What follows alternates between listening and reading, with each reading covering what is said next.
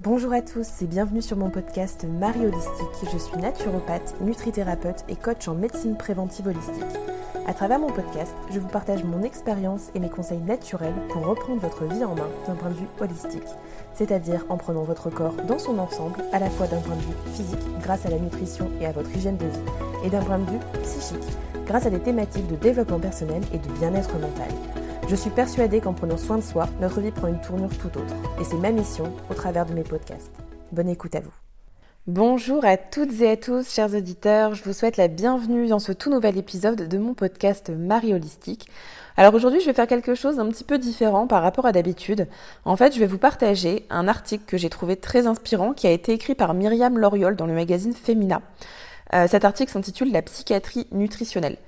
Et je vous avoue que cet article, il, a, vraiment capté mon attention et j'ai trouvé qu'il était totalement aligné avec mes convictions, avec ma passion.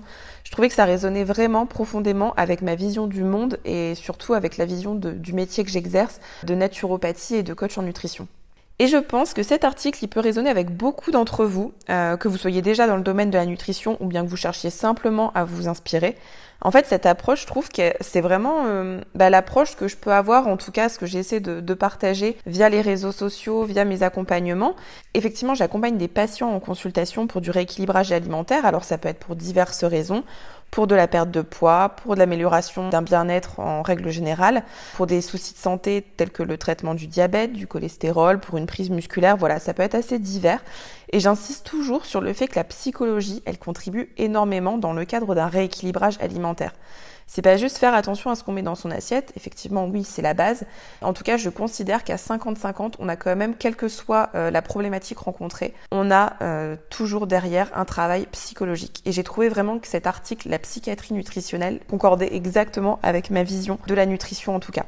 Alors j'ai prévu, euh, c'est au programme de vous faire un, podcast vraiment détaillé sur ce sujet, mais je trouvais en fait que cet article pouvait être un bon teaser pour lancer le sujet et commencer à ouvrir les consciences de certaines personnes. Mais avant de plonger dans la lecture, laissez-moi vous rappeler de vous abonner à ce podcast si vous ne l'avez pas déjà fait. Vous pouvez également le noter, laisser votre avis sur Apple Podcast notamment, ce qui m'aidera à contribuer et à produire du contenu toujours de plus en plus inspirant pour vous. N'oubliez pas de partager cet épisode avec vos amis ou votre famille si jamais vous pensez qu'il peut parler à d'autres personnes. Alors sans plus attendre, je vais commencer la lecture de cet article. C'est parti. La psychiatrie nutritionnelle, une approche innovante. Et s'il suffisait de reconsidérer notre alimentation pour soigner une dépression? Voilà ce que propose cette nouvelle médecine née en Australie qui prend de plus en plus d'ampleur. Pour la première fois en France, le 28 juin dernier, un séminaire a réuni des experts internationaux autour de la psychiatrie nutritionnelle. Organisé par la fondation Fondamental, cet événement a reçu une invitée de choix, le professeur Félix Jacka, directrice du Food and Mood Centre à l'Université de Melbourne en Australie. Elle est à l'origine de cette nouvelle approche en psychiatrie qui consiste à améliorer la composition de nos assiettes pour réparer notre cerveau. Si cela peut surprendre, le concept de psychiatrie nutritionnelle dispose aujourd'hui d'un faisceau de preuves qui permet de valider son bien fondé. Des études concluantes. Nous avons mené différents travaux d'observation qui montrent que les personnes qui suivent un régime alimentaire équilibré de type méditerranéen ont moins de risques de développer des maladies mentales, a exposé le professeur Jacka. Mieux, les chercheurs australiens ont réalisé des études qui répondent aux standards scientifiques sur des personnes atteintes de dépression modérée à sévère et résistantes aux thérapies classiques. La première, baptisée Smiles, est parue en 2017, a fait un grand bruit en suivant pendant trois mois deux groupes de patients ayant conservé leur traitement habituel, l'un avec des rendez-vous diététiques, l'autre bénéficiant d'un accompagnement psychosocial.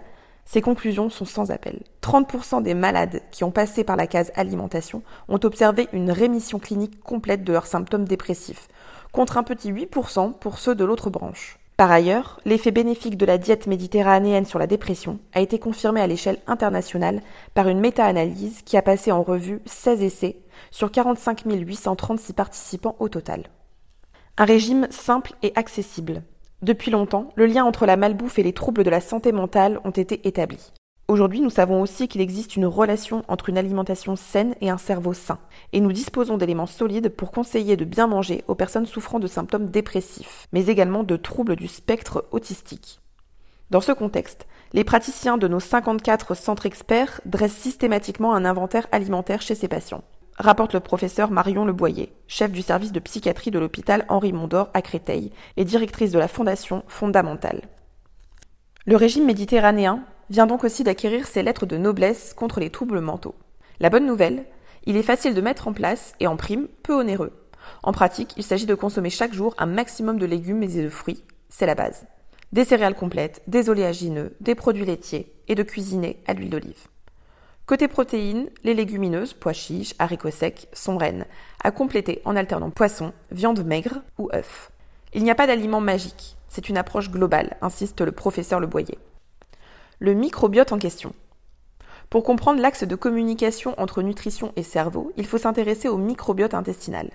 Le lien entre altération du microbiote et troubles mentaux comme l'autisme, la schizophrénie, les troubles bipolaires, la dépression ou la maladie d'Alzheimer ne fait pas de doute, observe Joël Doré, directeur de recherche de l'Institut national de recherche pour l'agriculture, l'alimentation et l'environnement. D'où l'intérêt de rééquilibrer la flore et sa relation avec l'hôte. On parle de symbiose. Afin que le microbiote soit entre autres capable de sécréter correctement le GABA, le GABA qui est l'acide gamma-aminobutyrique, cet acide aminé, véhiculé par le sang, se transforme au niveau du cerveau en sérotonine, l'hormone de la bonne humeur. En apportant des fibres à partir des végétaux et des céréales, on stimule la croissance des espèces bactériennes capables de les dégrader. Plus on diversifie l'alimentation, plus les fibres sont variées, pectine, xylane, et plus on enrichit ainsi le microbiote et ses fonctions, explique le chercheur. L'espoir de la prévention.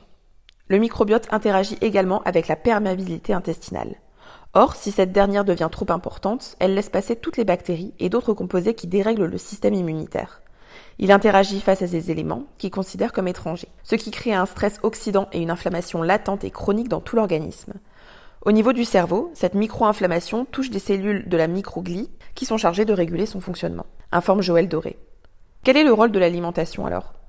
Les polyphénols des végétaux peuvent être remaniés par les bactéries intestinales en composés oxydants et anti-inflammatoires, poursuit notre interlocuteur.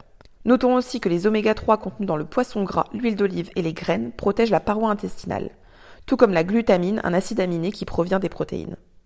Enfin, les micro-organismes vivants présents dans les produits fermentés agissent sur la perméabilité, l'inflammation et l'oxydation. Alors à quand les diététiciens dans nos services de psychiatrie? L'heure est plutôt à la prévention. La Fondation Fondamentale collecte actuellement sur son site des dons afin de pouvoir créer une plateforme en ligne Food for Mood. Grâce à un questionnaire, on pourra y évaluer la qualité de son alimentation et être mis en contact, si besoin, avec un expert de la nutrition. Voilà, j'espère que cet article vous a plu. En conclusion, je tiens vraiment à dire à quel point cet article de Myriam Loriol résonne avec ma propre vision de la nutrition et de la santé mentale. Et en fait, mon expérience avec les patients atteints de dépression modérée à sévère m'a montré à quel point l'alimentation et l'état d'esprit sont intrinsèquement liés dans notre bien-être mental. Nos intestins, qui sont dotés de neurones, je ne vous l'apprends pas, jouent un rôle clé dans notre santé mentale. Parce que effectivement, ce que nous mangeons influe sur nos neurotransmetteurs et par conséquent sur nos humeurs.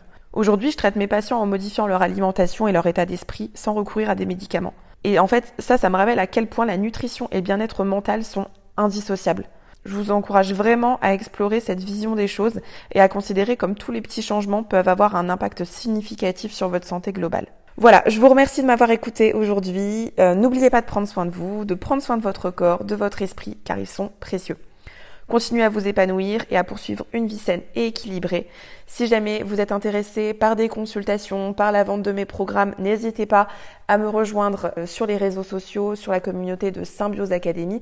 Mais vous pouvez également vous inscrire à ma newsletter en vous connectant sur le site www.symbioseacademy.com. Vous avez simplement à enregistrer votre adresse mail et votre prénom et toutes les semaines je vous envoie gratuitement du contenu assez riche avec des conseils, euh, mon avis sur certains points, sur ce qu'on peut dire aujourd'hui sur la nutrition, sur la santé. C'est des conseils pratiques, astuces, c'est gratuit, vous recevez ça sur votre boîte mail une fois par semaine.